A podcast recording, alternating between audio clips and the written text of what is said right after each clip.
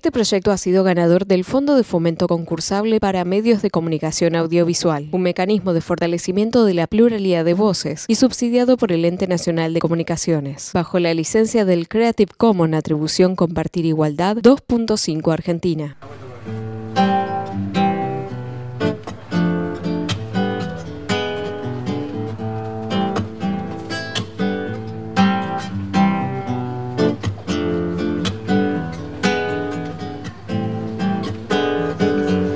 Yo quiero caminar donde no hay senda, donde nadie cantó ya mi cantar.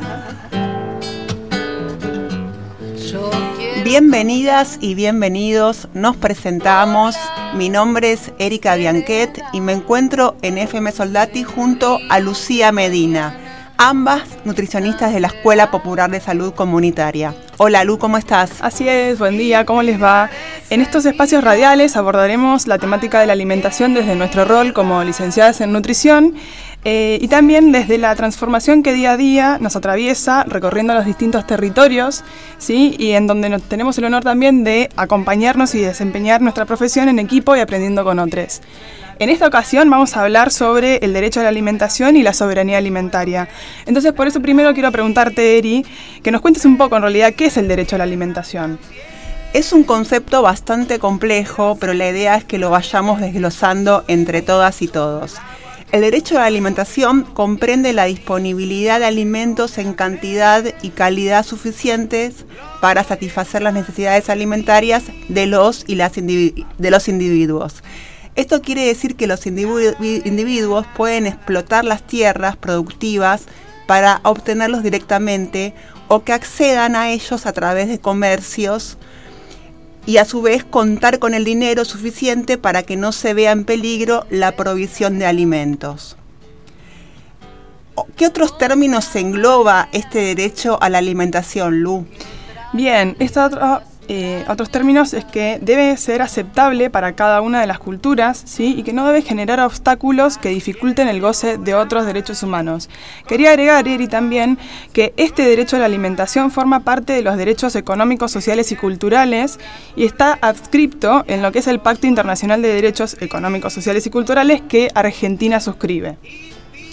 Muy bien, eh, muy bueno toda esa parte de la normativa y también agregar que este derecho debe ser adecuado a la edad de las personas, sus condiciones de vida y ocupaciones. Por otro lado, la accesibilidad de esos alimentos debe ser de forma sostenible y sin sustancias nocivas, es decir, que debe poder mantenerse en tiempo y no afectar el acceso a los mismos de generaciones futuras. Bien, y si tenemos en cuenta que cualquier tipo de alimentación se debe llevar a cabo de forma sostenible, ¿qué te parece si hablamos un poco de soberanía alimentaria?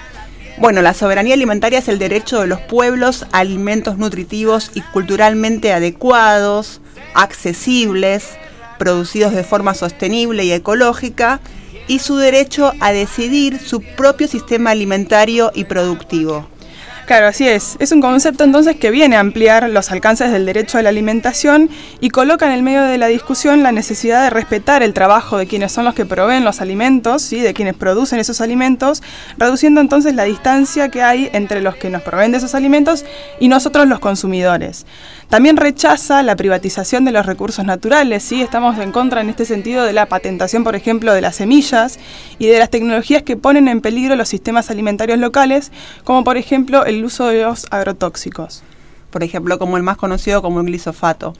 Y no menor, esta, la soberanía alimentaria es compatible con la naturaleza, rechaza el modelo extractivista y el monocultivo, permitiendo una mejor recuperación de las tierras cultivadas. Bueno, Eri, y con esto hemos llegado al final de este primer microprograma y aún nos queda mucho por decir. Estuvimos escuchando la canción Semilla del grupo Muerdo. Para nosotros es un placer acompañarles en cada programa y hacer de este tiempo algo provechoso para disponer más información y continuar con la lucha de nuestros derechos. Así es, gracias a todos por escucharnos, a FM Soldati por esta iniciativa y al equipo técnico por el apoyo.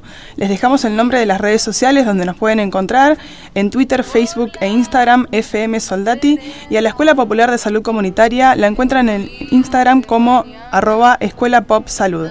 Nos vemos en el próximo programa. Hasta el próximo programa, Lu. Y tiraré semillas a la tierra semillas que muy pronto brotarán. Déjame ver cómo va entrando por mis pies en la tierra latiendo que va encendiéndome la piel y puedo ver la raíz, sentirme tierra también. Quiero sentir mares vertiendo sobre mí todo el agua que empuja lo que no quiere salir y lo que no me hace bien. Lo voy echando de mí afuera. Y la ley, a la la la